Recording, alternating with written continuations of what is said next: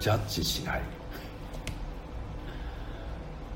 人の話を聞く時正しい間違い違う違ってないという思いで人は聞きやすいものです。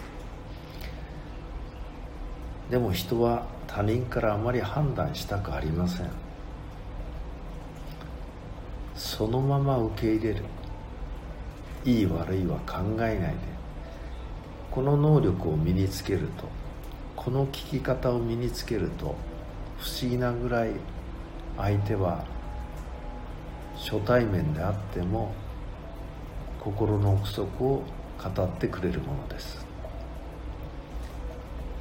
私自身若い時は常に正しいか間違ってるかという軸足で人の話を聞いていました。年を経て分かったことは何が正しいか間違ってるか。そんなことはなかなか分かるものではないということが分かってきました。そのことが分かるに従って人の話を聞くときに判断しないでそのまま受け入れるという思考回路が身についてきたようです。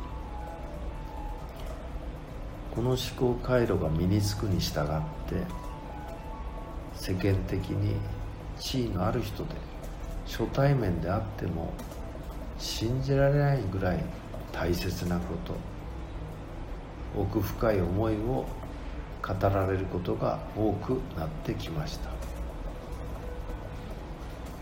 ジャッジしないことの大切さ。判断しないでそのまま受け入れる。これができると相手は本当の思いを話してくれるようです。